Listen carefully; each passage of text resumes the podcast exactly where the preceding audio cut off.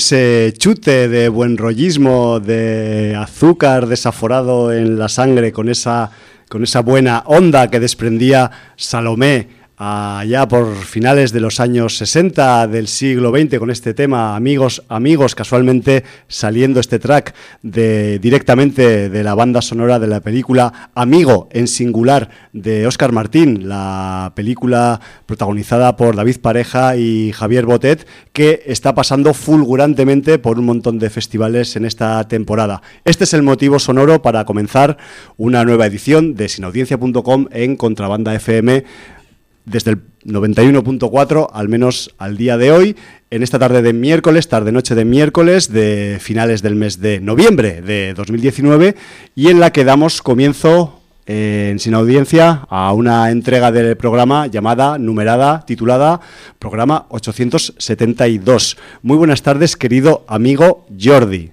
Muy buenas tardes. Así, con a mí es que yo vengo cargado de, electricidad y de, y de ganas de guerra y de mala onda del mundo exterior. Llego aquí, me pongo este track y como que se me baja la fiebre a los pies, tío. Pues sí, eh, mira, nos decía Hallenbeck que estaba en el comedor de su casa bailando. No me extraña. Y sus mujeres le miraban mal. Hombre, es que un hombre tan duro bailando puede parecer que, que no es tan duro.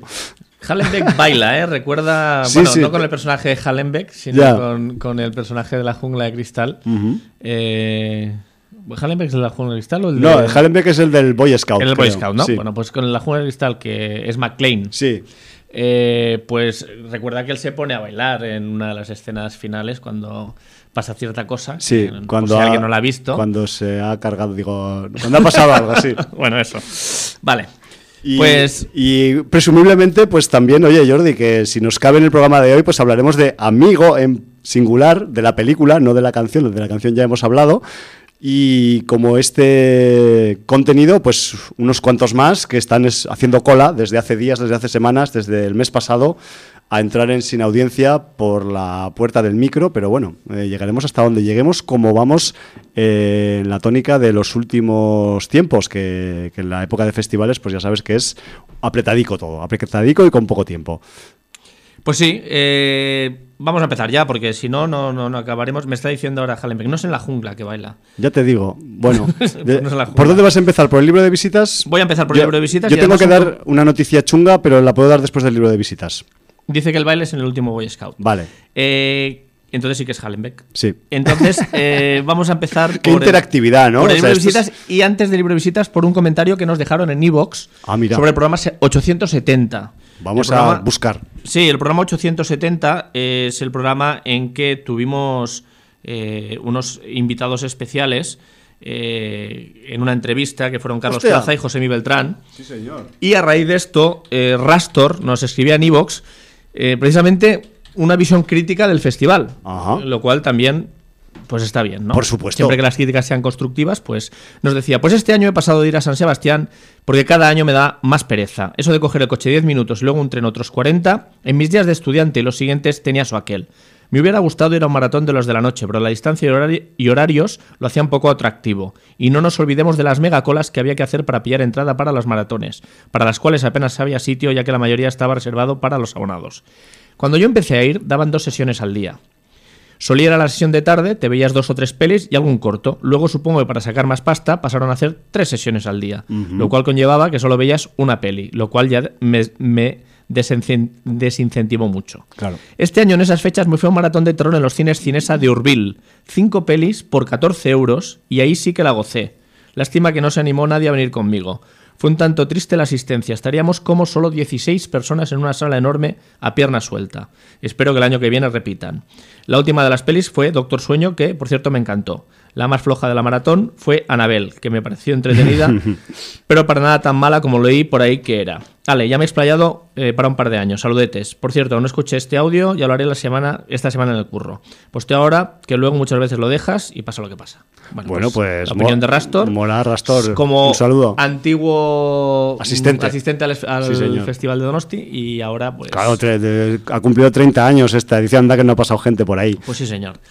Y, bueno, en el libro de visitas hemos tenido eh, comentarios principalmente. Eh, Sudaka nos decía Felicitarlos por los cubrimientos de los festivales de los programas pasados, muy interesantes. Por otro lado, esta semana le tocó el turno a Doctor Sleep, gran película. Me pareció admirable cómo retoma muy pocos elementos de la obra de Kubrick, pero te hace sentir dentro del mismo universo, quizá por la relación que consigue eh, con la historia a través de los libros. Muy recomendada. Por cierto, hace mucho tiempo eh, que no me gustaba la actuación de una niña en una película, una sorpresa grata cada aparición. Otra cosa, van dos capítulos de His Dark Materials, llamada La materia oscura en español, y va muy bien. Desconozco totalmente los libros en que está basada y menos la película llamada La Brújula Dorada, la cual nunca me interesó. Por ahora, una distopía fantástica que promete mucho, protagonizada por la X-23 de Logan, el Jess McAvoy y la perfecta Ruth Wilson, quien siempre tiene una sonrisa macabra. Por cierto, es una producción de BBC y HBO, y se nota. Y para terminar, llegó a mis manos Ego y Arrogancia, eh, de la serie American Splendor, guionizada por Harvey Parker, corran a leerla, no digo más. Y luego dice, paren todo, llegó de Mandalorian con un primer capítulo casi impecable. Para no desvelar mucho, solo diré que después de la trilogía original es lo mejor que ha sucedido en el, en el universo Star Wars. Bueno, Bueno, al menos el primer capítulo. quizás hablaremos del, ma- Quizás del hablaremos, Mandarinian este hoy. De Mandarinian, sí. Superior a todo lo que ha venido después y soy fan de casi todo. Espero que todos puedan verla. La recomiendo encarecidamente. Y Hallenbeck eh, tiene a bien anunciarnos muy buenas. Simplemente quería comentarles que la semana que viene se iniciará el proceso de votaciones para los cuarto pre- cuartos premios sin audiencia de oro. Mm, Este año el mía. proceso variará un poco de los anteriores, ya que primero haremos una primera encuesta de preselección de nominados. En dicha encuesta podremos votar las categorías que todos conocemos de años anteriores, con todos los candidatos que se nos ocurran. Se procederá a un, un escrutinio en el cual se seleccionarán los que han sido más votados. Para que dichos candidatos puedan acceder a la votación de nominado- nominados finales, eh, tendrán que tener un mínimo de dos votos. Si alguna categoría no obtiene la cantidad mínima de tres candidatos, será eliminada de dicha final.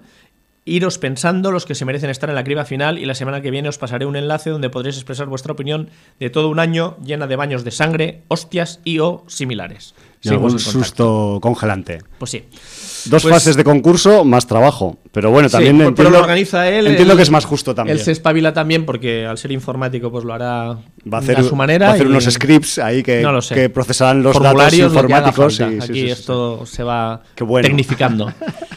Qué grande. Me alegro, me alegro. Sin audiencia de oro. ya hemos acabado con, Con nuestra interactividad.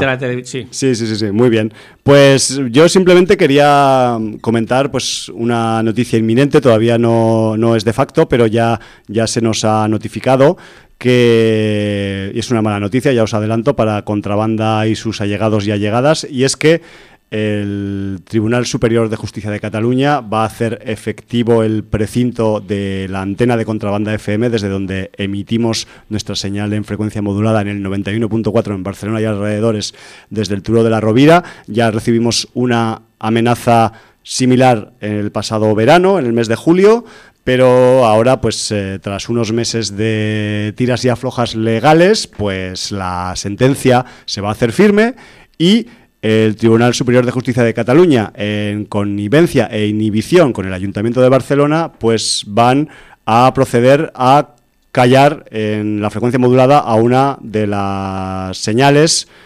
que quizás menos mm, peligro y menos daño hace en el mundo de las radios comerciales, porque mm, os comento en breves instantes que eh, esta sentencia pues viene dada porque en la antena donde eh, Contrabanda FM emite su señal, pues también hay, están las antenas de otras emisoras comerciales que no tienen licencia, lo que en el argot legalista se llama radios piratas. Nosotros somos una radio sin ánimo de lucro, una radio asociativa, una radio que eh, inició su emisión allá por principios de los años 90 del siglo XX. Estamos esperando desde hace prácticamente 30 años que se legisle en alguna de las administraciones estatal, eh, autonómica o local el estatus de radios como la nuestra y, por lo tanto, como esta legislación no viene, pues no existimos y cuando los jueces actúan, pues, eh, pues igual pasa lo mismo. Somos transparentes y pasan a través de nosotros. Así que simplemente os queremos avisar de que pues cualquier día de estos, de aquí a Navidades, desaparecemos del dial. Esperemos que por poco tiempo, eso ya veremos cómo lo digerimos y cómo lo eh, solventamos, pero que sepáis que esta sentencia judicial pues se nos viene encima, es inminente y que tanto a los jueces del Tribunal Superior de Justicia de Cataluña como al Ayuntamiento de Barcelona les importa un carajo la libertad de expresión y que luego se pueden llenar la boca de miles de atributos adjetivos y ir de progres, ir de avanzados, ir de eh, sociales, pero a la hora de la verdad eh, les cuesta mover su culo gordo de su poltrona. Y ya me callo, Jordi. Bueno, pues eh, Eso. yo creo que era obligado decirlo. Sí, señor. Para que la gente sepa que si mm, la emisión en FM desaparece en un momento dado, es por este. No es que nos hemos roto, sino Este es, que, problema es que nos han puesto una es- parche en la boca. Sí, o una pistola en la cabeza. Entonces, bueno, pues estamos eh, intentando por nuestros medios espabilarnos. Por supuesto. Y- Buscaremos un plan B como siempre hemos hecho. Y si hace falta uno C y uno D. Mm, siempre. Pero, pero Aunque- que sepáis que la lucha continúa. Ahí está. Y bueno, pues en, en esa lucha. Vamos, vamos a pelear. Vamos a ver. eh, estrenos de esta semana. Pues estrenan un montón de películas, Ya, pero tío. realmente sin audiencias bien pocas. A mí me ha costado sacar, no al final no he sacado nada, pero bueno, no sé si tú Bueno. igual tu, tu radar ha localizado algo que yo no, he localizado. decir, pues para el que le tenga ape- apego al señor Paco Cabezas, Ah, mira, eh, eh, viene Adiós, una película que, bueno, le tenemos apego al señor Paco Cabezas, pero menos al protagonista, que es el señor Mario Casas. Vaya tela, vaya par que se han juntado en esta Qué película. bueno que está encabezando un reparto que también tiene a Natalia de Molina, a Ruth Díaz o a Carlos Bardem, entre otros. Y bueno, pues, eh, ¿qué nos cuenta Adiós? Pues en Sevilla, tras la muerte accidental de una niña en la, barrada- en la barriada de las 3.000 viviendas, eh, una inspectora tendrá que mm, lidiar con los recelos del padre de la niña fallecida, que además es el cabecilla o cabeza de familia de un clan llamado Los Santos, allí en Sevilla, y entonces, bueno, pues parece ser que eh, el padre de la niña no ve la muerte tan accidental. A ver, el argumento es súper llamativo, pero a mí que esté el señor cara de ladrillo encabezando el reparto me tira para atrás mogollón, aunque quizás solo es un prejuicio, ¿eh? al final. Bueno, pero tú lo viste en Carne de Neón, en Grupo 7, y lo soportaste. Sí, de hecho, en Grupo 7 eh, de- no hay que perder esa, película porque haya un tío que no cambia su expresión aunque se pinche eh, lo que se pincha en la película, no me acuerdo, es de estos que tiene el azúcar muy alto y ese rollo. Pero bueno, Bueno. me refiero que, que- que, eh, inexpresivo man, lo llamaría yo. En fin, ya sabéis que Paco Cabezas, pues, eh, que lo dirigió en, en Carne de Neón, por cierto, eh, ha estado en muchos proyectos de, de género, Penny Dreadful, Fear Y the ha hecho las Dead. Américas en cierta manera. Sí, sí, entonces... A su eh, manera, pero las ha hecho. Paco Cabezas a nosotros nos cae muy bien y a pesar del señor Mario Casas, pues yo creo que puede ser recomendable esta Adiós. Y eh, eh, como nos gusta el cine, Hombre, algo menos el cine español, pero también tiene el cine español buenas películas, sí. Vamos a hablar mm, de lo que supongo que es un documental o, o una- un relato documentado, por decirlo de alguna manera. Eh, es una película llamada Historias de nuestro cine, dirigida por Ana Pérez Lorente y Antonio Resines.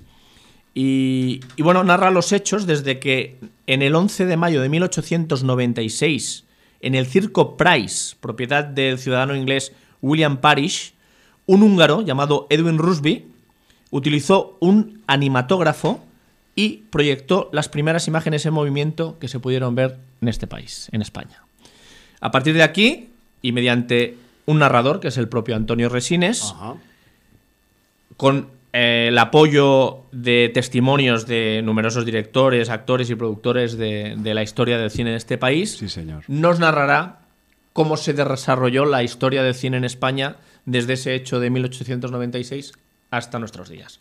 Bueno, pues Me mm, temo que puede va, tener... va- mm, va a salir algún paisano mío, creo. por ¿Sí? ahí, por Hombre, si quieres desvelar algo.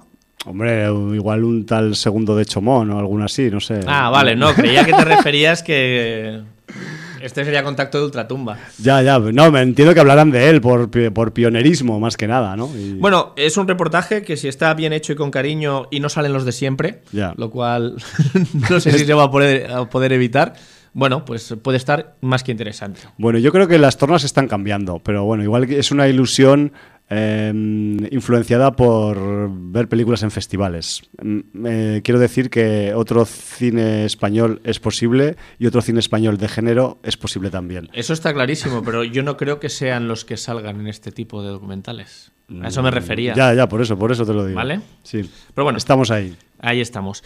Y bueno, yo con esto ya eh, pasaría a hablar de, de este festival que ha acabado este, Este domingo por la realmente por la domingo mañana. por la mañana. Sí, sí. ¿Qué tal- a las 8 de la mañana. ¿Qué tal tus posaderas? ¿Están bien? Bueno, me, me llevé cojines. Yo me mm, para contar un poco eh, las interioridades del Festival de Molins de Rey, Sí, señor. que celebraba su mm, 38 edición, Sí, si no señor, me equivoco. Vamos para la Eh, 40 en poco. Bueno, pues el- lo que tiene más éxito normalmente, porque además es como empezó el festival, es la maratón. La maratón de 12 horas de terror, 12 horas de culo que plano. son seis películas, en este caso seis películas y un corto. Y- ¿Pudiste ver el corto por eso? Sí. Bueno. Y, Más botet.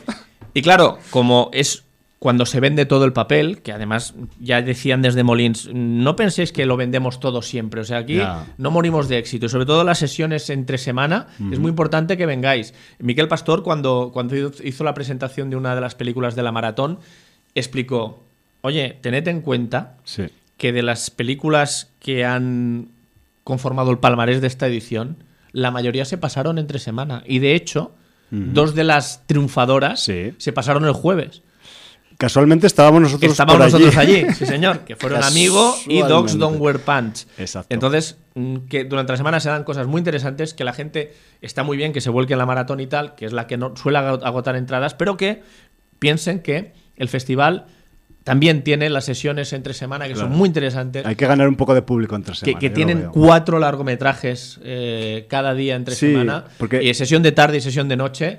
Y oye, que, que vale la pena. Yo entiendo, Jordi, que igual hay, eh, pues como comentaban Josemi y Carlos de la semana, eh, con esa, con esa idea preconcebida que la gente que tiene. dijeron exactamente de, lo mismo. De cara afuera de, de Sí, las señor. taquillas, pero yo entiendo que la gente que es habitual de Molins eh, lo que quiere es la maratón porque es lo que supuestamente sale más rentable por cantidad de pelis y precio. Que eso también a veces eh, hay gente que lo mira porque la sí, pero si te coges un poco anticipado el, el abono, es que Sí. te vale la pena. Pero es, porque pero es lo, que te, lo que te iba a decir, que tampoco los precios de entre semana con dos películas están tirados por los suelos. Ahora no recuerdo el precio, pero, pero por el precio de, de- de menos de una peli de Sitges, te haces dos pelis en Molins. Sí, así es. Me refiero que, a ver, son. Y- y muchas son veces pelis que han estado en festis. Sitges, o sea que- Sí, sí, sí.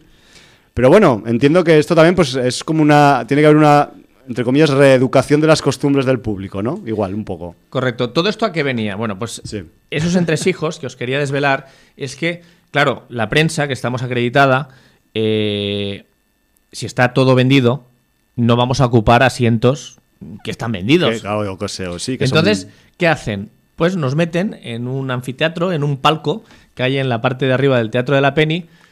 Que bueno, no sé si lo he dicho alguna vez, pero los asientos son muy antiguos, son asientos de, de campo de fútbol Sí, sí, sí. y, y son bastante incómodos para, para tirarte 12 horas con el culo pegado ahí.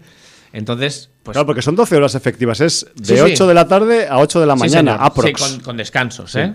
Pero bueno, eh, entonces todos los de prensa, que ya lo sabemos, nos llevamos cojines. Nos traemos cojines de casa y entonces, pues. eh, bueno, como en el fútbol, en los toros que antes te, te alquilaban las, las Sí, almohadillas. o incluso, las pues, famosas también- almohadillas de los campos de fútbol que tiraban al Que árbitro. tiraban cuando había Era porque, penalti, sí, claro, señor. la gente pues cogía... ¿Ahora ya, ¿Ahora ya no las tiran o qué? Ahora es que les Es ponen que yo, no multas, sé, yo no sé si se alquilan ya las almohadillas Ya. en los campos, ¿eh? Ya. Yo diría que es una cosa que ha pasado a mejor vida. Yo cuando iba en, en el siglo XX a los campos de fútbol, en mi tierra natal, existía esta costumbre. Sí, también, sí, sí. también había gente que se llevaba a artilugios, ¿eh? que Sí, también no, había no. el típico señor Está ya bregado que se llevaba su bolsita y sacaba ahí un cojín con pluma de ganso ahí, se estaba como si estuviera en su sofá viendo la tele, pero bueno, eh, movidas. Bueno, todo esto venía a que Sí. os vamos a contar un poquito lo que ha sido el, El palmarés, el palmarés de- del Terror Molins. Eh, sobre todo el tema de los largometrajes, ¿eh? porque luego ha habido cortometrajes y ha habido un montón de cosas, pero bueno. Eh, lo que es eh, los largometrajes, mejor película, Dogs Don't Wear Pants, que hablaremos de ella hoy. Mejor director, Oscar Martín por Amigo, que hablaremos de ella hoy. Mejor guion, Come to Daddy, que también la hemos visto, aunque hoy no sé si dará tiempo. Bueno, Mejor actor, lo cual nos congratula mucho Javier Botet, por amigo.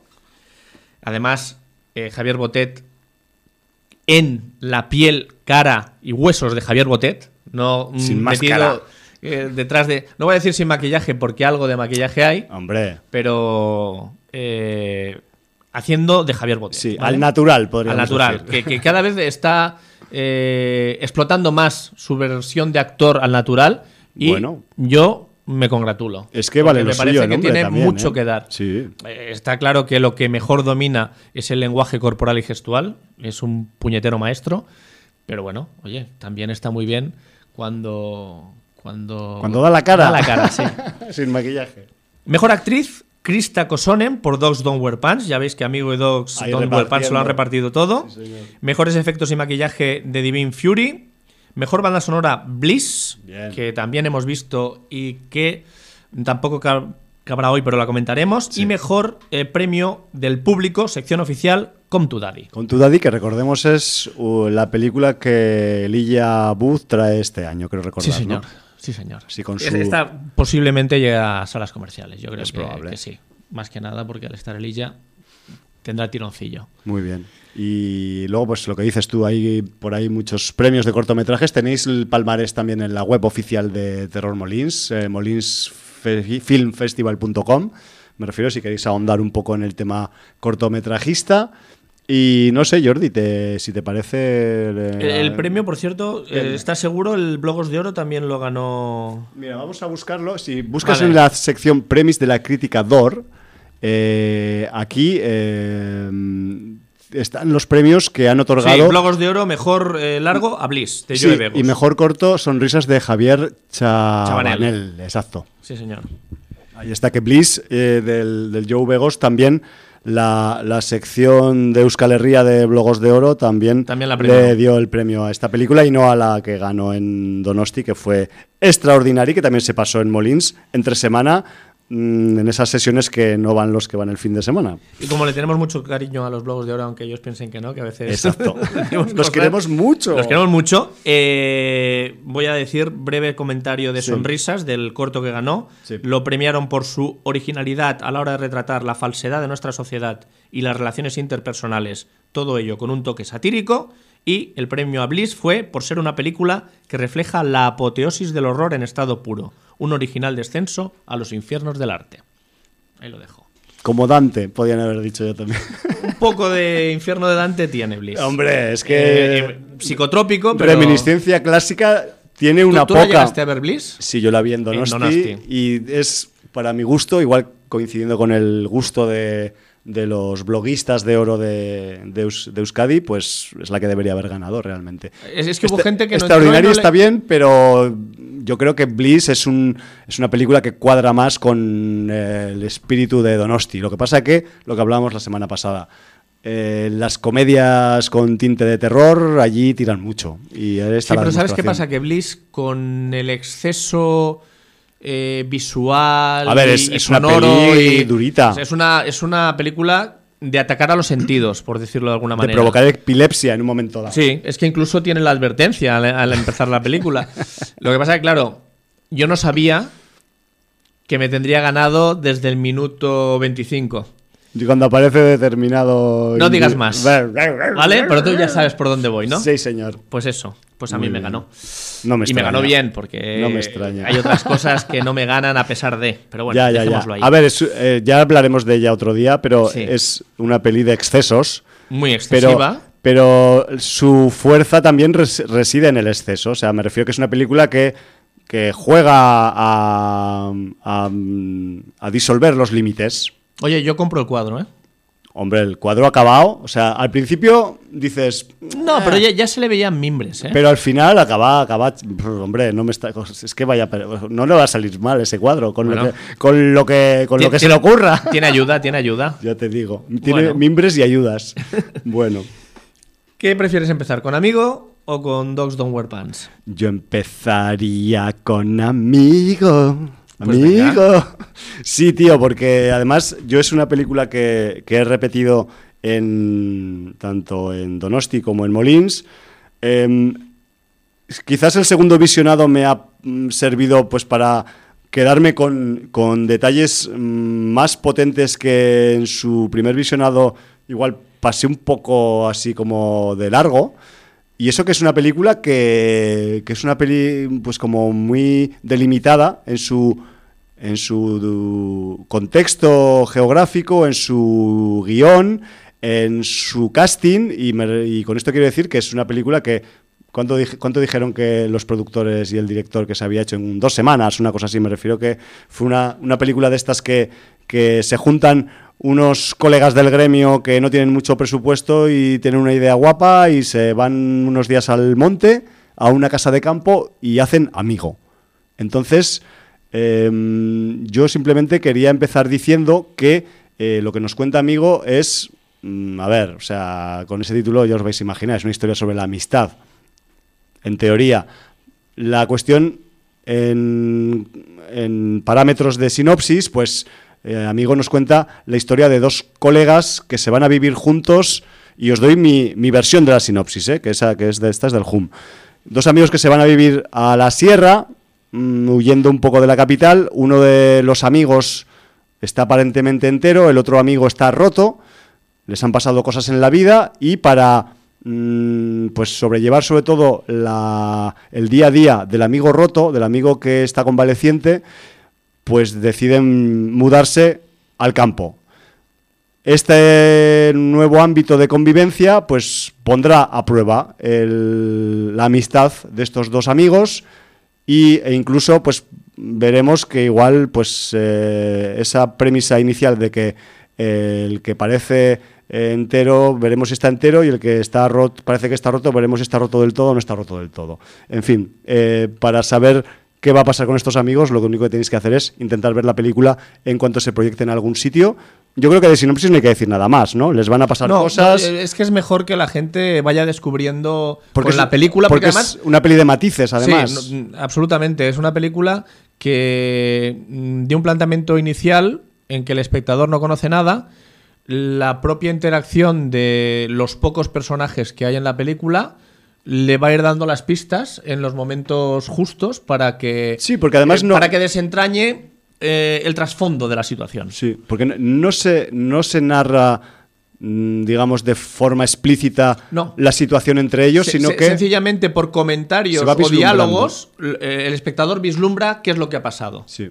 Y esto pues te hace descubrir que... Pero que- no hay ni flashbacks, ni una, una narración anterior de los hechos. No, Sí. Eso no se entra. Y claro, pues eh, estamos delante de un, de un proyecto que, pues que evidentemente es muy personal, que podríamos enmarcar, si nos tuviéramos que meter en el tema de las, de las etiquetas y de los subgéneros, pues que podría ser perfectamente una- un suspense psicológico Spanish Style, lo llamaría yo, en el que mm, la dificultad contra la sencillez que tiene el propio proyecto en sí mismo, yo creo que, que- le- da la, fuerza que tiene la historia, porque es una historia con mucha fuerza y, y el hecho de que eh, hayan tenido cuatro duros para hacerla y la hayan planteado de una forma práctica para hacer con esos cuatro duros, pero a la vez eh, eh, poniendo toda la carne en el asador con lo que tienen, les ha acabado saliendo pues una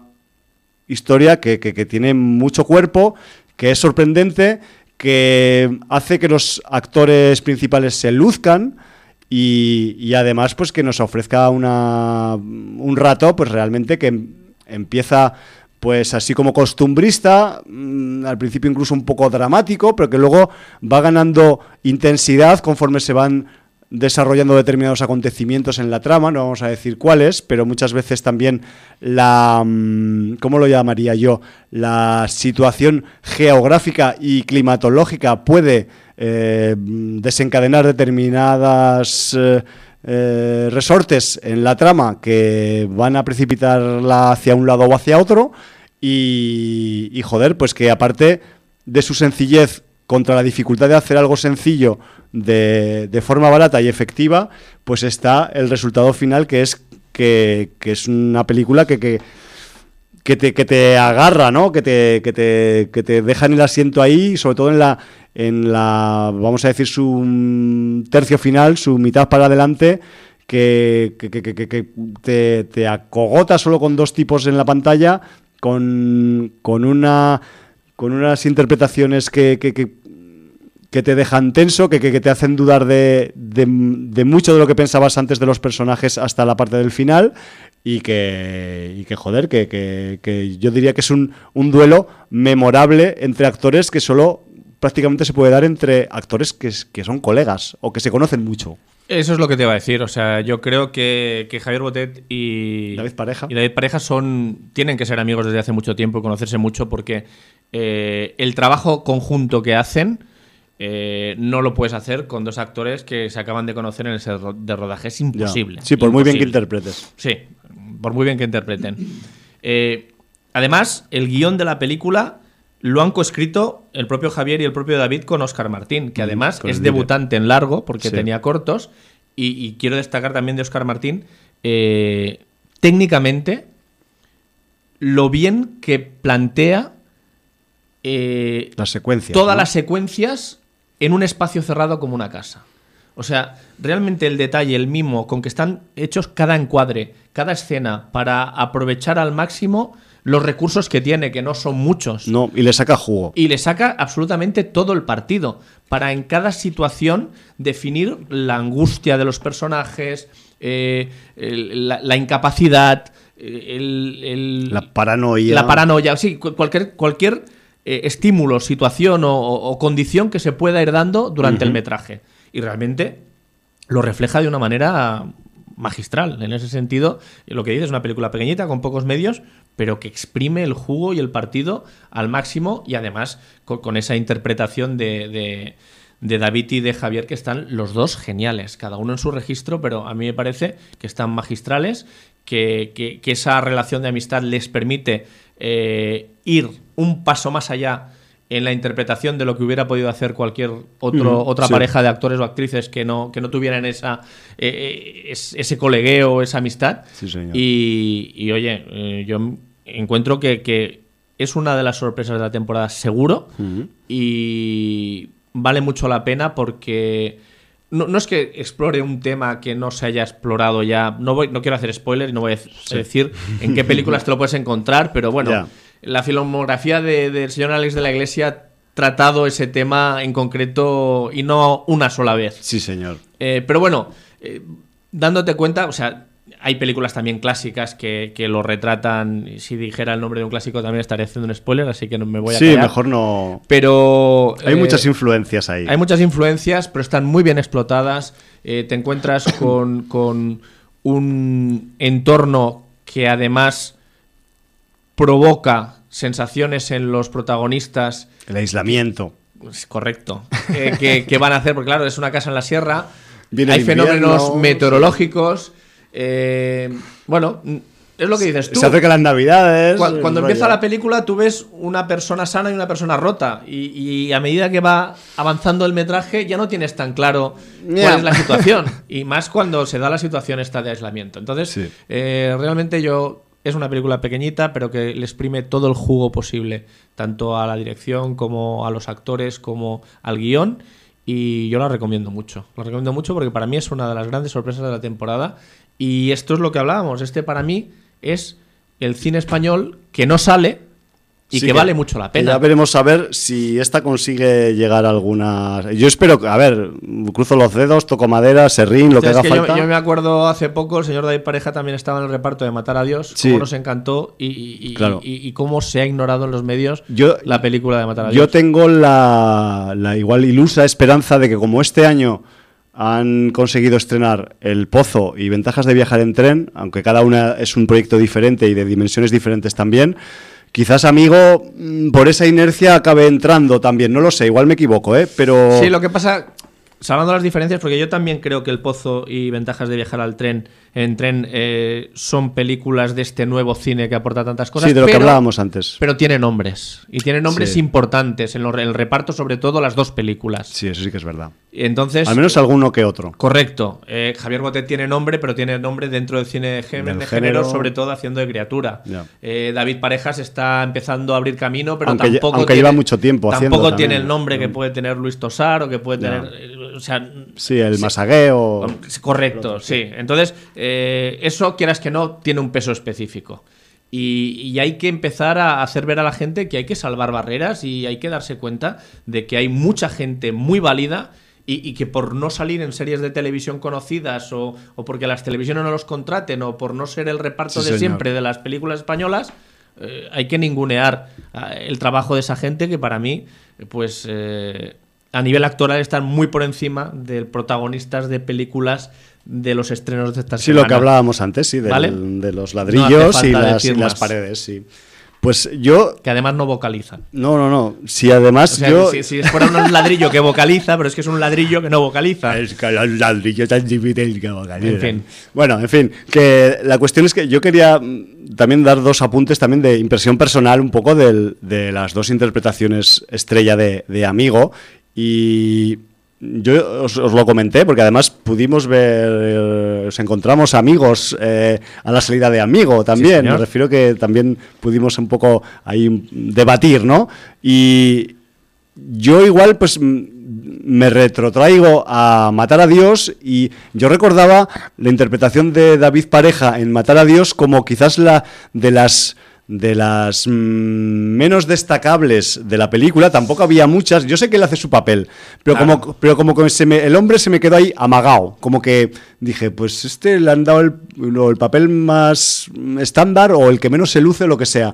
Pero claro, lo, llega, lo he vuelto a ver aquí en Amigo y claro, aquí el, el tipo le, le pega una voltereta al personaje que le toca hacer aquí que, que, que dije, hostia David, guay. Es que en Matar a Dios tienes una actriz y dos actores que tienen los caramelitos Ya. y lo saben aprovechar perfectamente. Entonces yo encuentro que en Matar a Dios eh, David estaba un poco más de reparto Sí. y aquí está de absoluto protagonista con Javier Botet y, y el tío se lo gana y se lo merece y se lo curra como nadie. Y de Javierito también quería decir otra, Javierito. otra cosa que, que os conté, ya lo Javierito que es pequeñito. Lo tuteo como si fuera más largo que un como día si fuera pan. mi primo, ya te digo.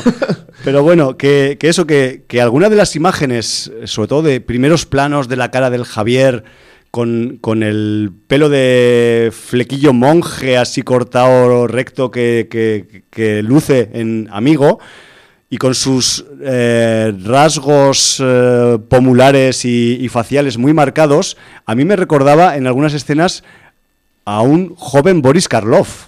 O sea, tenía un, tenía un estilo ahí, un, un rollo que digo, joder, este tío seguro que también, aparte de que se podría parecer físicamente un poco, que esto a veces lo hablamos mucho de que yo siempre le Hombre, saco... y el hacer de criatura lo tiene por la mano, ¿eh? Pero que no sé yo si tam- también él, pues también se ha mm, documentado, se ha basado, le gusta a Boris Karloff a la hora de, de, pues igual asimilar o, o fijarse en detalles como de gestuales o faciales, ¿no? No sé, al final. Pero había alguna de estas escenas, de hecho, eh, hay algunas de las estampas, vamos a decir, escenas que hay en Amigo en las que participa Javier Botet, que mm, dan tanto yuyu o más que las que protagoniza este hombre cuando se viste de criatura. Me refiero que hay algunas escenas realmente de que te ponen los pelitos de punta. Yo solo voy a decir- No vamos a dar pistas por eso, ¿eh? Sufrí muchísimo en la escena de la escalera.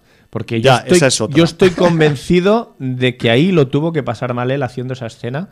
Porque, a ver, o sea, es, es una escena física de. de bueno, Exigencia, De sí. exigencia física brutal, brutal. Y ya sabemos que Javier, en lo, lo- lo que es expresión corporal y, y- y físicamente, lo da todo. Pero Sí. eh, yo es que lo pasé mal. Lo pasé mal porque digo, es que lo ha tenido que pasar mal él rodando esta puta escena. Seguro. Yo creo que los tipos ahí lo han, lo han sufrido y lo han. Lo que pasa es que como está, estamos viéndolo en una pantalla, pues igual no se nota mucho, pero es que eh, también lo hablábamos el, el jueves aquel de la semana pasada. O sea, en, en Amigo se pasa frío viendo la película del frío que hay en la historia. Pero es que el jueves además. Hacía un frío en Molins que Es también. brutal, O sea, sí, que sí, es que parecía que se habían aliado los elementos como para que se ambientara todo un poco, ¿no? Y dices, joder, o sea, veo ahí la Sierra de Madrid donde le grabaran aquello ahí, todo ahí con, La la- con las nevadas y con y la radio diciendo que han cortado las carreteras y el ruido. Y digo, pues solo pues es que est- estamos aquí igual, yo que sé, casi, un poco menos, ¿no? Y también, Jordi, quería hacer un poco hincapié porque el, el metraje de Amigo trae también algunas sorpresitas homenaje eh, diseminados por la película que tienen que ver con los ratos que Javier Botet, que como está convaleciente y está pues roto, pues mm, pasa tiempo viendo la televisión, entonces pues salen determinados contenidos televisivos de finales de los 70, que es cuando Sí, ocurre es la cuando escena, ocurre la- la película. la película en sí misma, y que son verdaderos homenajes Iconos de Ay, la icónicos de- de- del, clásica del- de del este país, cine y de la televisión del cine pasado por televisión y de programas televisivos que se pasaron por aquellos años en la tele me de, refiero la, que de la grimilla. que eso le sube, eh, para quien quiera verlo también, un nivel extra de altura a la película. Me refiero que están elegidos, además, pueden haber elegido muchos y muy variados y mucho más mediáticos o mucho más... Bueno, pero eh, yo, yo creo que sobre todo uno que además es el, eh, el momento televisivo al que más bola se le da Sí. durante más rato en la pantalla, eh, está perfectamente elegido y, y yo creo que es un homenaje. Y, Tal cual. Y entonces, bueno, así Sí, se además, ver. que, No- tiene no que vamos ver, a decir que tiene que ver un poco con la actualidad también de este- de absolutamente, este, a, eso, año. a eso- a eso- a eso me refiero. Entonces, eh, me parece chapó, no, Sí. no tengo más que decir. Y luego también yo quería comentar, así sin desvelar, ¿eh? el final. El final, porque después de esta. De, de todo esto que hemos planteado, eh, de todo lo que te, te pone encima de la mesa amigo, luego llega el final y ocurre lo que tiene que ocurrir, porque pues os gustará más o menos, mm, dependerá pues de los baremos que le otorguéis. Sí, de- si, si queréis complacencia o no. Claro, y lo que quería decir al respecto es que es un final que de hecho también estuvimos eh, di- deliberando sobre él. Es que es una metáfora. Después de la película y, y, joder, pues que, que- que tienes como tres o cuatro lecturas desde diversos ángulos para darle un sentido al final que tiene la historia. Sí, señor. Pero es una historia, o sea, es un final que lo mires por donde lo mires, eh, cierra como, como un cepo, por decirlo de alguna forma. y, y además que después de todo lo que nos ha contado la película durante el metraje, pues me parece que es un, de- un final de esos finales guinda, que llamo yo, como guinda encima de pastel. Y que, oye, pues que, que, mejor que acabar esa historia que de esa forma. Y se podía haber acabado de muchas otras, pero se ha acabado de esa y me parece un final que, primero, que no es complaciente, segundo, que es valiente y tercero, que eh, pega que te cagas con el resto, o sea, que está bien elegido, o sea, en, en- empaca con el, con el resto, que hay veces que el final te lo... "Eh, me voy para allá, o sea, me he ido toda la película por la izquierda y ahora en el final me voy por la derecha, pues no, aquí no, aquí es como una culminación y además, pues una culminación que en la que, que está condicionada por lo- las mimbres de la que es- de la que está formado el argumento, ¿no? Y, y eso al final pues acaba, no sé, a mí me pareció Sí, sí, las acaba- he cerrando visto, un círculo. súper cerrado y súper súper bien pensado, ¿no? Que no sé qué, muchas veces esto pues es complicado. Igual que otros finales pues pueden quedar más abiertos, ahora el pozo tiene un final que dices, vete tú a saber lo que pasará, eh, ventajas de viajar en el tren parece que, va, que es una, una- un círculo que vuelve a empezar. Esta no, esta cierra y cierra, ¿sabes? Que dices, bom, aquí hasta aquí hemos llegado y ya está. Y yo quiero pensar también que si le quisieran hacer segunda parte se podría hacer, ya te conté mi versión, pero eso no lo puedo contar en antena porque sería spoiler. pero bueno, da para pensar el final. Sí, y, señor. y aparte de que está muy bien, pues mm, qué menos que, que darle un empujoncito a la película. Mm, Yo ya te digo, Jordi, o sea, a veces eh, no es que tengamos que ser corporativistas por obligación, pero yo entiendo que esta gente eh, no está haciendo cine de guerrilla, pero casi, o sea, porque es gente que trabaja en el medio audiovisual, pero trabaja haciendo otras cosas, como explicaron en la presentación de la peli, y, y esta película pues la han parido en sus ratos libres porque nadie la quería hacer o nadie se la quería financiar. Entonces, mm, más si cabe, merecen pues eso, el apoyo de, de otros guerrilleros que andan por otras guerrillas Sí, diferentes. nosotros ¿no? somos los guerrilleros de los medios. de las ondas. Al Bueno. menos en Barcelona. Pues eso, amigo, eh, absolutamente recomendada. Sí, señor. Eh, decir, por cierto, que Javier Botet, durante la maratón, mandó, un- él estaba en Los Ángeles, estaba rodando alguna de las producciones Qué donde aparece de monstruo Sí. y, Pastaca. y mandó un mensaje que se grabó con el móvil, que nos lo presentó Miquel y agradeciendo que haber ganado el, el premio a mejor actor de- del Festival de Molins. Y muy, muy curioso el vídeo porque nos dejó a todos con el culo torcido. Eh, muy casero el vídeo, también debo decirlo, muy de estar por casa. Y Miquel dijo, y nos había mandado antes otro peor, ¿eh? que lo sepáis. Pero es, es un jefe, es un jefe porque realmente nos dejó a todos eh, muy gracioso, hilarante y, y No llevaba el traje, sorprendidos. el traje de trabajo, no lo llevaba puesto. No, no, iba, iba en bata. Estaba en estar, chancletas. sí, en un apartamento, un hotel, no sé dónde estaba. Ajá. Y además, eh, bueno, pues eso. Bueno, eh, como no lo va a ver nadie, lo puedo contar, porque esto no es un spoiler, porque nadie, nadie lo va a ver que no haya estado ahí. Yo creo que eso se queda en Molins y ahí, ahí morirá. Pues ya el tío está en bata, en las en bata, como desayunando, con Sí. una taza, sujetando la taza y hablando, y empieza a decir muchas gracias, no sé qué, no sé cuántos, y acercando la taza y poniendo la cara detrás y sacando, y no sé qué. Y cuando lleva medio vídeo y tal, coge y gira la taza y está vacía. O sea, te ha estado todo el rato tomando el pelo que está desayunando, o sea. Bueno, en fin. eh, Un detallito. Un detallito, sí, sí. O sea, Bueno, para bueno. quedarse con el personal y lo hizo, lo hizo muy bien. Qué cabrón. Bueno, pues eh, grande Javier Botet, grande David Pareja, grande Oscar Martín y, y que a ver si pues se hacen más proyectos como este por Españistán. Hace falta. Sí, sí, señor. Y bueno, pues de un proyecto eh, bastante especial en Sí, España a un arriesgado. proyecto bastante especial en Finlandia, donde a lo mejor no es tan especial, porque allí, pues como tienen tanto Bueno. frío y tanta noche y tanta, pues a lo mejor Pues, estas cosas no son tan especiales. Pues yo me imagino que, que será más normal de lo que parece, más de lo que es, de- más de lo que es normal aquí en, en el sur, porque, porque eso de que los perros no lleven pantalones es normal, pero claro, si eres un perro de una dominatrix es ya una cosa un poco más especial, ¿no? Que- bueno, pero también tiene sentido. Tiene total- el perro de una dominatrix tampoco lleves pantalones. No, porque te deben azotar y debes sentir el dolor, si no vaya perro de mm, habas. Bueno, ¿qué, qué nos trae eh, Dogs Don't Wear Pants? Tengo que decirlo por trozos porque si no, no lo digo seguido. Sí, que el, el- el- el título original es Koirat Eiviat Kaita Housuya. Lo cual. Joder, Jordi, o sea, yo no hubiera dicho eso director- seguido ni de coña. JP Valkeapá, que también Sí. es guionista junto Valkeapá, a Johanna Lumme. ¿Vale? O Sí, sea señor. que brutal. Pues esta es, es la peli que ha ganado eh, el premio del jurado de Molins 2019. También debo decir, igual que pasaba el, el otro día con Extraordinary, que ganó en Donosti, que esta peli no es la primera vez que gana en un festi. En el Festival de Austin se llevó el premio a Mejor Película. En Sitges se llevó el premio a Mejor Película de la sección Noves Visions, lo cual también indica un poco por dónde va es la película también. Ahora hablaremos de, de- de dónde eh, encuadrar la película también y si, y si pinta mucho o pinta menos en festivales como Molins, pero eso también es una cuestión de opinión y de debate. Y luego también pues le dieron premio, por ejemplo, en el Festival de Cine Fantástico de Estrasburgo. Me refiero que es una película que ha ido también cosechando sus laurelitos a lo largo de la temporada y ahora pues la acaba con este premio a Mejor Peli y a Mejor Actriz Principal de, en, en Molins eh, 2019. Eh, ¿Qué nos cuenta Dogs Don't Wear Pants? Pues yo, si te parece Jordi, voy a hacer de nuevo pues, la, sinopsis del Hum, ¿vale? Que no es igual a la sinopsis que igual vais a encontrar por ahí por las webs de películas y esas cosas.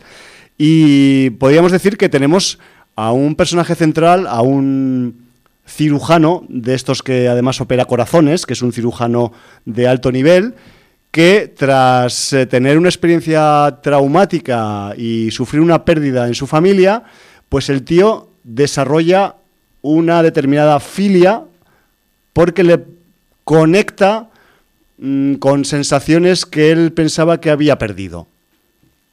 Entonces, este cirujano, eh, de forma fortuita, encontrará a una persona que le va a proporcionar esas sensaciones que pensaba que había perdido para siempre, lo que le llevará a un poco pues descuidar su vida oficial y em, le obligará un poco a compaginar y sobrellevar una doble vida que ya veremos a ver si la consigue llevar bien o no, porque ser cirujano en una clínica de renombre en Finlandia y además de cosas del corazón y tener eh, una doble vida con tintes sadomasoquistas y de posesión dominatrix esclavo, pues es a veces un poco complicado y eso es un poco lo que nos contará la película. Mm, ¿Más o menos así cuadra la sinopsis? Más o menos, sí, Sí, porque ¿no? tampoco has dicho No. la filia que tiene, no hace No, falta no. decirlo. No, a ver, yo creo que eso también mola descubrirlo, ¿o qué? Sí, O- sí, sí, está bien. Sí, porque es una filia relacionada con el sadomasoquismo, que además es una filia que, repito, el personaje descubre de forma fortuita. Sí, señor. Lo que pasa que, claro, mm, pues como muchas filias, pues el tío la descubre y le, pi- le pilla el gustillo y, joder, pues que se casi se olvida de su vida normal y solo le quiere dar al gustillo. Que eso pasa muchas veces con las filias. Eh, claro, es que aquí mm, yo recuerdo una película que además me impactó muchísimo cuando la vi, que realmente en el tramo final eh, esta misma filia produce el desenlace. Ya. Eh, no sé si sabes qué película me refiero. Ahora estoy un poco perdido, si te digo la verdad. Eh, es una película que se la tachó, bueno, de erótica, porque... Bueno, esta tiene sus tintes eróticos. Sí. También el sado está relacionado con el placer sexual al final, ¿no? Bueno, Y voy a erótico decir- sexual. Voy, voy a decir lo que se tape los oídos quien no quiera escuchar. Porque es, El Imperio de los Sentidos. mm, me lo estoy imaginando. Pero bueno, sí. ¿Vale?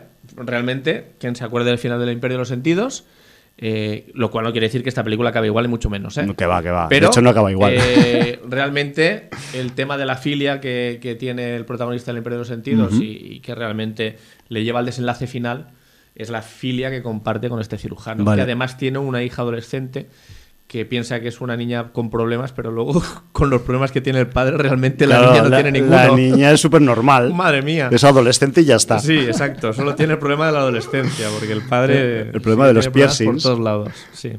Bueno, yo es que no recordaba si en el Imperio de los Sentidos este señor que dices, el protagonista, no tenía más de una filia o solo tenía una. Es que te- Eh, Se van explorando, Vale, se por van eso, es explorando, que- por eso te digo la, La parte del final. parte del final, que Sí, además sí, sí. es la, la que precipita al final de la Ya, película. ya, ya. Eh, sí, Recuerdo, el Imperio de los recuerdo ahora. sentidos explora precisamente todos los sentidos Diferentes filias, sí. eh, que, que puedes explorar en el sexo, ¿no?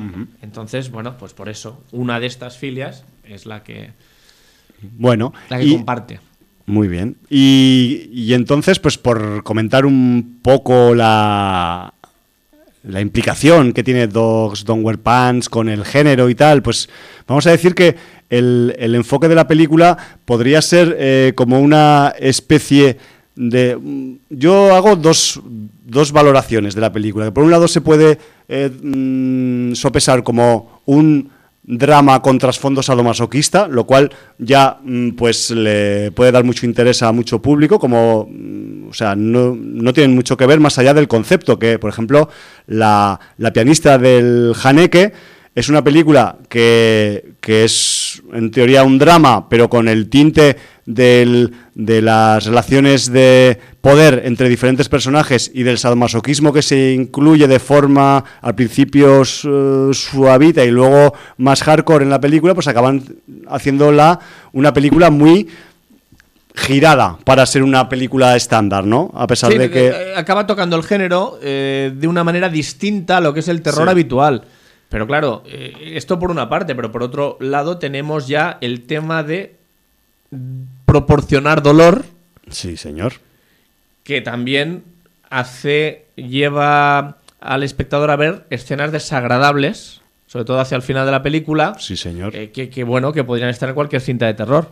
De terror, o sea, de snuff, de gore, sí, de lo que quieras. O sea, mm, realmente es un drama, pero que toca suficientes palos como para ser una película de género. Sí, vamos a decir que no es que no merezca estar en un festival como Molins, sino que es una producción en la que mm, es más importante quizás la relación humana que el guion de género, por decirlo de alguna forma. También, o sea, yo he dicho que una opción de catalogarla es drama con tintes sadomasoquistas, pero otra sería también una, un término que a mí, ah, no sé por qué no lo usa la gente, y quizás porque no se hacen películas de esa temática ya, pero eh, hay una temática, una etiqueta de que es la de películas de amour fou en, francés, que es películas de amor loco, de amor girado, de amor desfasado. No dejan de ser historias de amor, con una atracción y un rechazo, una repulsión, o lo que toque, o una o una, eh, un pulimentado de diferencias hasta que se, los personajes se ensamblan. Y esta podría ser una historia de amour fou también pasa de vueltas completamente. Me refiero que a ese nivel, viendo cómo acaba y cómo se desarrolla, dices, bueno, es que es, conceptualmente no deja de ser una historia, mm, vamos a decir, no vamos a decir romántica, yo creo que romántico es otro, el concepto está, pues eso, demasiado eh, usado y, y, y, sacado de su contenido original para, para valorarla en esta película. Sí, es que yo creo que entroncaría más con el contenido original del romanticismo sí, esta historia que no con el romántico que actual. no con el romántico actual, porque Sí, señor. los románticos por amor se pegaban un tiro y se volaban los sesos. Esa es Cuidado, la cuestión. ¿eh? O Pues sea que Es que en eso reside un poco el concepto de amor loco, de decir, yo estoy dispuesto a hacer cualquier cosa por la persona que me hace, que me pone la cabeza del revés. sí, señor. Y eso es lo que hacen un poco los personajes en esta película. Lo que pasa que eh, ponerte la cabeza del revés en una situación o en un contexto como el de Dogs Don't Wear Pants, pues significa que tienes que someterte a diferentes tratamientos sadomasoquistas que implican diferentes situaciones extremas en la película. Mm, Tampoco se rehuyen temas. También a efectos, mm, vamos a decir, de explicitud. O sea, sí que hay escenas de violencia de las que hacen daño al espectador porque te tocan unas partes del cuerpo que dices, ay, ay, ay, por favor. Es que hay gente Sí. que, que- tiene... Bueno, porque, porque la gente hace el reflejo de qué pasaría si se lo hicieran a, a uno mismo. Pero, Claro. por ejemplo, por el lado sexual explícito de, eh, vamos a decir, eh, coito, penetraciones y cosas de estas, pues realmente no hay, no hay ninguna escena en la que salga pues ni No. una teta, ni un culo, ni un No, pene. De hecho, salen más penes en Amigo que Sí. en Dogs Don't Wear Pants. Aunque también algún Sí, pene, algún pene sale, algún pene bueno, sale anillado, pero sale, sí. Pero anillado es como si fuera vestido, entonces no es, no es ya desnudo, ¿vale? Pero bueno, pero sí, eh, la cuestión es que eh, a pesar de que trata un tema que en teoría, pues eso, es peliagudo, la, Sórdido, la gente le tiene verdad así como un poco de rechazo y tal, la peli es bastante limpia. De hecho, yo creo que juega bastante bien también el, el impacto de la estética que tiene el, toda la parafernalia sadomasoquista para darnos unos planos y unas escenas pues eh, bien bien de videoclip diría yo muy muy bien iluminadas muy bien enfocadas con los eh, gadgets que brillan y con los cueros que también que, que satinan y tal y me refiero que, Sí, o sea, que ese nivel cumple muy bien la película Eh, también En el sentido de que tú te esperas una mazmorra sadomasoquismo como algo sórdido Sí. y aquí parece algo pues Chic, elegante. chic, sí, un medio disco, medio incluso en el local eh, que, que está que, que sirve de entrada al club de sadomasoquismo eh, pues to- todo es como muy moderno, muy, muy in, muy que cualquiera que cualquier alto ejecutivo puede ir ahí a, a- a dar rienda suelta a sus filias y no pasa nada. Como muy moderno, ¿no? Sí, sí, sí, es, el- es la sensación que da. Yo lo, yo, lo, yo lo veo.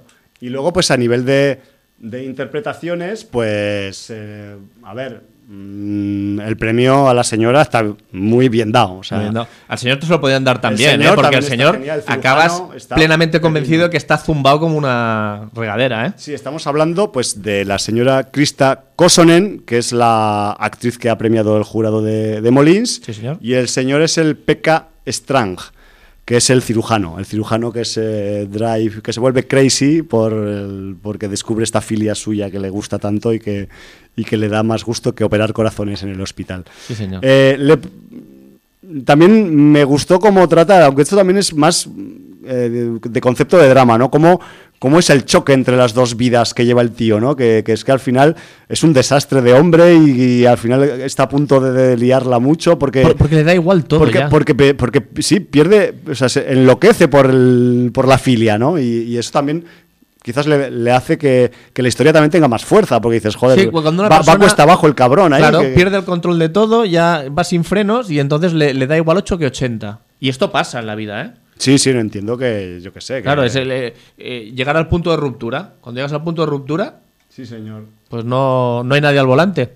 Bueno, pues es eh, una de esas películas que nos vienen de las Escandinavias y de la zona norte de Europa que, que merecen la pena. Eh, entiendo que debemos tratarla también con cautela a la hora de mm, meterla en el saco del género explícitamente. Tiene sus toquecitos.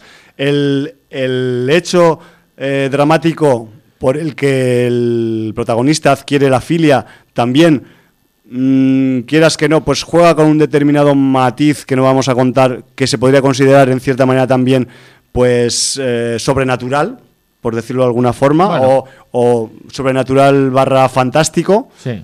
mm, de una forma muy light, pero ahí está. Es, es un, es un concepto que se maneja a veces en el género, pero aquí, aquí queda bastante diluido en la parte inicial y que luego pues realmente lo que, lo que acaba pesando como, como género pues esa, es esa vida nocturna loca que, que- conlleva pues determinadas consecuencias en la vida del, del protagonista. ¿no? Es que es un poco lo que se le puede achacar un poco a la, a la película en cuanto a matices de, de género que, que tiene dentro de sí para, que es- mm, sea, digamos, valedora de su exhibición en Molins, por ejemplo.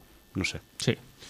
Bueno, y además eh, fue esta película junto a Cocodí Cocodá fueron nuestra ración de cine nórdico y Sí, realmente señor. Una de dejaron- Suecia, otra de Finlandia. Sí, nos dejaron servidos de, de cómo están por aquellos lares. ¿eh? Hombre, a ver, o sea, po- poca broma. Eh, yo no quiero tampoco, pues eso, eh, tirar de, de tópico y esas cosas, pero eh, seis meses de invierno tienen que pasar factura por narices, porque o te lo montas muy bien.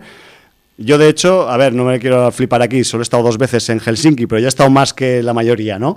Y, Dos más que yo. y joder, mm, ah, pues la gente te cuenta cosas porque, claro, hablas, ah, pues, eh, y esto del invierno, tal, aquí, pues bueno, ahí. pff, ¿Y esto del invierno? Te- Pues mira, hacemos grupos como Lordi. te, te cuentan, te cuentan mil y una, porque cada, cada uno se lo toma de una forma, hay gente que se deprime, hay gente que se encierra, hay gente que, que se pone hiperactiva y de todo hay. y- pero lo que no hay es, pues, un, digamos, un devenir eh, cotidiano normal, porque no es normal quedarte encerrado seis meses, ¿no? Eh, o que puedas ir solo de un lado a otro en un transporte o pisando el hielo o lo que sea que te toque hacer, ¿no? Me refiero que, pues quieras que no, pues eh, es hay que darle un enfoque distinto a todo. Pues sí. Y yo creo que ahí está, pues los resultados como que los perros no lleven pantalones al final. Pues mm, pasamos de los perros que no llevan pantalones Por favor. A una galaxia muy, muy lejana. Pero ¿cómo de lejana? ¿Cuántos, cuántos años luz? Mucho, mucho. Eh, va- estamos... Te voy a preguntar luego y lo sabes. O sea, me vas, a, Sí, me sí, vas a tener que eh, ubicar la serie en, la, en el organigrama eh, línea temporal de la saga cinematográfica. después de la caída del imperio. Vale, Cinco años después de la caída del imperio, por lo que he leído. Vale. ¿Vale? Muy bien. Eh, además Me- es una película... Tú todavía no te has visto solo, ¿no? El Yo no spin-off de Han Solo. Yo no me he visto nada desde el retorno Desde del el- Jedi. bueno, de unido. Eh, Qué pringao. el spin-off de Solo, ya Sí. la comenté aquí, a mí me gustó mucho porque además eh, bebe de los westerns y te mete un poco en el ambiente de los contrabandistas, de los cazarrecompensas, de esos planetas donde están los fuera de la ley, de esas tabernas galácticas con multitud de razas, de esos contratos y esos encargos. Es que eso es un caramelo, tío. Eso es un caramelo. Un puto caramelo Entonces, guionístico. ¿Qué ha pasado? Pues que el señor John Favreau, Mm, ahí es nada. ahí en nada, eh, le ha dado por desarrollar esta parte más sórdida de Star Wars. Alejada, pues, de, de, de- de esos Jedi y de esos Sith con sus sables de luz y, Sí, su y filosofía cosas, su tántrica filosofía y- y, y sus, y sus poderes. Sexo sin tocarse y esos rollos. Exactamente, anda, pues sexo tántrico, ¿no? Entre Siths. bueno, pues eh, te mete un poco en el campo de batalla. Bueno, pues ya Y está bien. entonces, eh, al señor Favreau, Disney le ha dicho, pues como quiero mi plataforma, eh, me vas a hacer una serie molona y chachi para explotar el universo de Star Wars. Y el señor Favreau se puso manos a la obra. Creo que esta primera temporada son, si no me equivoco, ocho capítulos. Y de momento eh, solamente eh, se puede ver la plataforma contratar en Estados Unidos.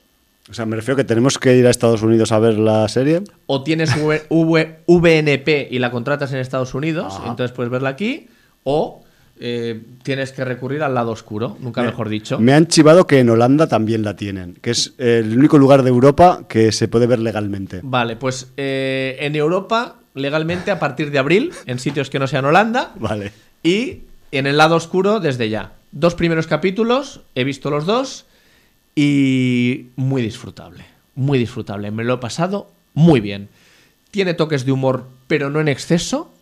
Es suficientemente sórdida y, y sucia como lo es el trabajo de un cazarrecompensas, que es lo que tenemos aquí, un mandaloriano, que eh, los mandalorianos son una raza casi religiosa, como una especie de paladines, pero que se dedican a los contratos de cazarrecompensas, Vale. no como el paladín que sería por una causa noble, aquí lo hacen por, Por dinero, son pero mercenarios al final. parte de ese dinero lo invierten en, en su propia raza, en mantenerla. y, Obra bueno, social. Sí, obra social. Vamos a dejarlo ahí. Entonces, Entonces, bueno, pues Perdona, Jordi, la interrupción. Entonces, eh, los mandalorianos vienen de un planeta en concreto.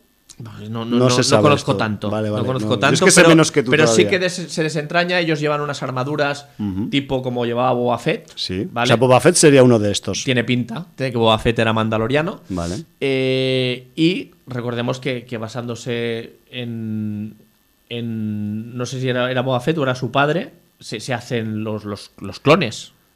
El ejército de clones. Es, que, ¿Vale? es que yo ahí estoy perdido. Eh, ya. Ahí me- bueno, ahí me Star Wars, vale. Eh, tampoco domino tanto. Sí, sí, sí. Entonces, eh, bueno, pues este mandaloriano eh, se dedica a cumplir contratos. Además, se ve que es uno de los, de los cazarrecompensas más efectivos que hay. Eh, se ve en, en uno de los capítulos como él eh, se va eh, costeando partes de la armadura, fundiendo un metal que a veces les dan como pago cuando les encargan una misión potente. Y entonces ese metal se ve que hay muy poco, pero sirve para, para tener una armadura reforzada que les va a salvar el pellejo en más de una ocasión. Y lo llevan a un herrero mandaloriano especial. Y entonces parte de lo que sobra de forjar la pieza de armadura que toque, se lo quedan para esa obra social de los mandalorianos, ¿vale? Ah, qué bueno. Bueno, eh, aunque no le veamos la cara porque va siempre con su armadura puesta y su casco puesto, el actor que da vida a este mandaloriano es el señor Pedro Pascal. Pedro Pascal, viejo Hace conocido. poco lo viste en Triple Frontera, Sí. pero es que además el señor Pedro Pascal es nuestra querida víbora roja, Por favor. el señor Oberyn Martell de, de Juego de Tronos. Sí, también en la serie de Narcos también hacía lo suyo ahí también, como infiltrado en Colombia. Me parece que ya salía en Buffy, Cazavampiros, hace muchísimos Sí. años. Hay, hay bueno. que decir que este hombre... eh, En la de que- Ki- que- Kingsman salía también en una de las de Kingsman. Sí, si en la segunda, creo recordar. Me refiero que este hombre, por su nombre y su apellido, la gente dirá, ah, es de Portugal, es de Chileno, Camerún, chileno. es chileno. Pues eso, que Sí, yo, no- señor. yo acabo de mirar ahora, no, no sabía cuál era su nacionalidad y Pedro Pascal es de Chile. Bueno, pues. eh, Pero hay un reparto que tiene sí, sorpresitas por sí, ahí. sí, Supongo que son spoilers. Y además, eh, algunos de los, de los nombres más conocidos cuesta mucho reconocerlos Ya me imagino. por la caracterización o la raza que desempeñan en el universo Star o porque en un momento dado le ha puesto la voz solamente, quizás. Sí, o, bueno, Correcto. Eh, hay otros más conocidos. O sea, mm, sorprenderá ver por ahí a uno de los contratistas de, de los eh, cazarrecompensas, que es el señor Carl Weathers, ni más ni menos, ¿eh? de que desde los años 80 que le habíamos perdido un poco la pista, aunque había participado en alguna producción serie B por ahí. Por ahí está el señor Nick Nolte, además desempeñando un papel importante cuando ya sabes quién es, sobre todo. Y bueno, pues hay otros nombres como Giancarlo Espósito, tenemos al señor Werner Herzog, Poca broma, ¿eh? sí, sí. Y bueno, pues... eh, Incluso tenemos a un neozelandés por ahí infiltrado, pero bueno, eso no lo vamos a decir porque quizás simplemente ha puesto la voz. Ah, no lo sé, ¿quién, quién dices? Eh, un tal Taika. Ah, sí, está Taika Taika Waititi, sí. Eh, bueno, pues eh, resulta que la premisa de la película, principal, de la serie, perdón, Sí. principalmente es que eh, le llega un encargo de mucho dinero al Mandaloriano. Entonces este encargo, él en principio es un encargo complicado, pero bueno, es mucho dinero lo que le ofrecen y, y decide aceptarlo. Entonces, eh, los cazarrecompensas normalmente eh, se les dice aquello de vivo o muerto. En este caso, a él le dicen que eh, la presa que ha de conseguir mejor viva. Porque Y el encargo- El valor es mayor. Y el encargo parece que se lo hacen las, reminiscencia- las reminiscencias de- del imperio. Vale. ¿Por qué? Porque tienes unos Stormtroopers de aquellos eh, ya con las armaduras un poco oxidadillas, que en vez de blancas tienen sus churretones marrones, y un tipo pues con el aspecto de, de gerifalte estos del imperio. Con su túnica Con su o- túnica o y, capa su, negra y su o- posado, ¿vale? Vale, vale. Y entonces, bueno, él decide aceptar es- este encargo. Esto es el primer capítulo, ¿eh? Y eh, él tiene cierta aversión a los droides. Y eso va a desencadenar un final de capítulo súper jugoso. No voy a dar más pistas. Qué cabrón. Súper jugoso y muy western, absoluto western, de Veracruz. De, de- de- de Sí, ciudad, sí, sí, sí, sí. ciudad de estas eh, mexicana de frontera donde hay un tiroteo espectacular. Y el final final del capítulo, los últimos 20 segundos, te dejan el culo torcido que te cagas. Torcido que te cagas. Favreau pero, y su chistera. pero, sobre todo, si estáis en redes sociales, habréis empezado a ver memes por Buah, un tubo. Y tened cuidado. Tened Ya. cuidado porque. Tú ya lo has visto, las ¿no? redes sí, sí. Esto, Las redes memes. sociales son un puto campo de minas. Ya. Ya en el segundo capítulo te explican el porqué de, De este ese final. de ese torcimiento. de este torcimiento de culo. Mm, te reencuentras con una raza de, de la primera trilogía, segunda Bueno. eh, en orden cronológico de la saga, Sí. pero primera de la que vimos nosotros, la del el final de los 70. Y, y bueno, eh, ese reencuentro da de sí un capítulo un poco de transición, pero en el que descubres más cosas del culo torcido del primer capítulo. Vale. Y no voy a decir nada más, me he quedado ahí. De momento me está gustando mucho. Se pasan los capítulos, son de 30 a 40 minutos en un pispás, súper disfrutable. Una parte de Star Wars que yo creo que explorarla va a estar muy bien. Joder, es un universo al final, ¿no? Sí, sí, absolutamente. Oye, y yo quiero más. Yo quiero más. Yo te iba a decir, entonces parece ser que la, la trama de esta temporada de Mandalorian va a ser este, este encargo que le hacen al tipo. O sea, ¿piensas que va a durar todos los ocho capítulos? Tiene pinta. ¿no? El rollo. Tiene pinta, sí, sí. Y te iba a preguntar yo, y si tú quieres contactar con un mandaloriano, ¿cómo, cuando- ¿qué le haces? ¿Que ¿Le mandas un mail, lo llamas, le dejas un mensaje en el bar de los mandalorianos? En la película se ve cómo se contacta Sí, con el, un tipo de el estos. Carl Weathers, precisamente, es uno de los contratistas, entonces él va Pone, tienen, hay gente que pone en contacto a los clientes Correcto, con los es mandalorianos. la típica cantina espacial Vale, vale. que- que del universo Me- Star me Wars. refiero que no es tan- no es demasiado difícil Y en una mesa de la cantina está el contratista, le vienen los cazarrecompensas, les paga por los encargos satisfechos, porque tienen que traer una prueba Sí, claro, de que han un dedo, una cabeza, un lo que, sea, ¿no? A veces un, un chip electrónico, lo, lo que toque según la misión que les hayan encomendado. Sí, sí, sí. Y, y entonces les dan nuevos encargos. Lo que pasa que a veces hay encargos especiales. Claro, Y esos este, son los que este más es el caso. Este es el caso. Bueno.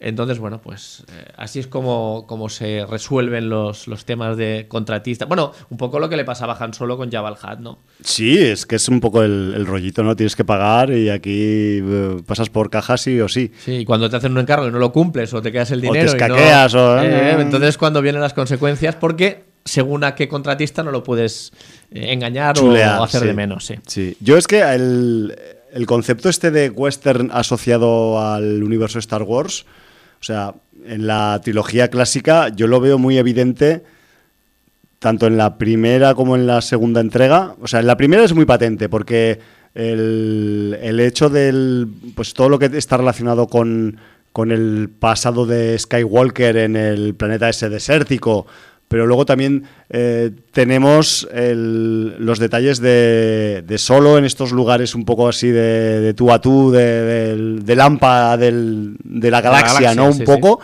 Y joder, o sea, es, es siempre uno de esos, de esos matices, de, al menos de la primera trilogía, que a mí siempre me pareció súper atractivo.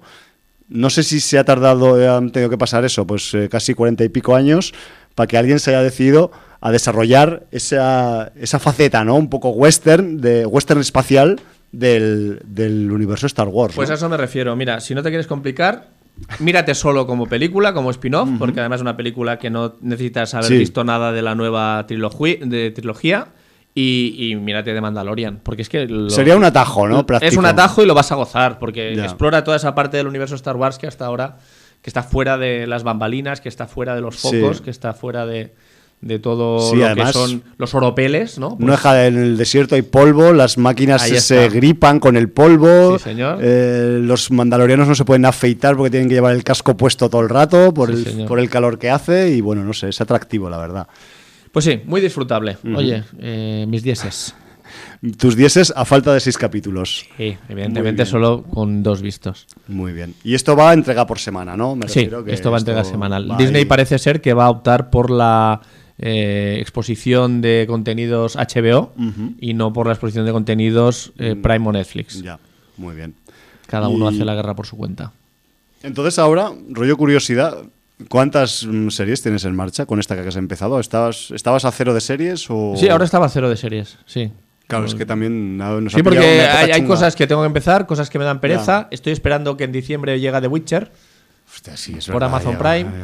eh, Eh, pues claro, eh, aquí hay muchas cosas y entonces, bueno, además que quiero decir que series que tampoco podía haber pues, estado prácticamente viviendo en Molins.